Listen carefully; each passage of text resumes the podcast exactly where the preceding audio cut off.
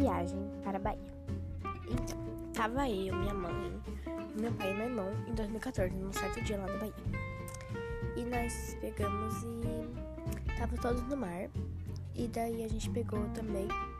A gente, quando a gente saiu do mar, minha mãe e meu pai ficaram sentados lá na cadeira e eu e meu irmão fomos lá no barranco de areia. A gente ficou descendo lá, descendo aquele barranco e voltando para pro mar várias vezes. E depois, numa hora lá que a gente voltou lá pro mar, e meu irmão, veio uma água viva e nos picou.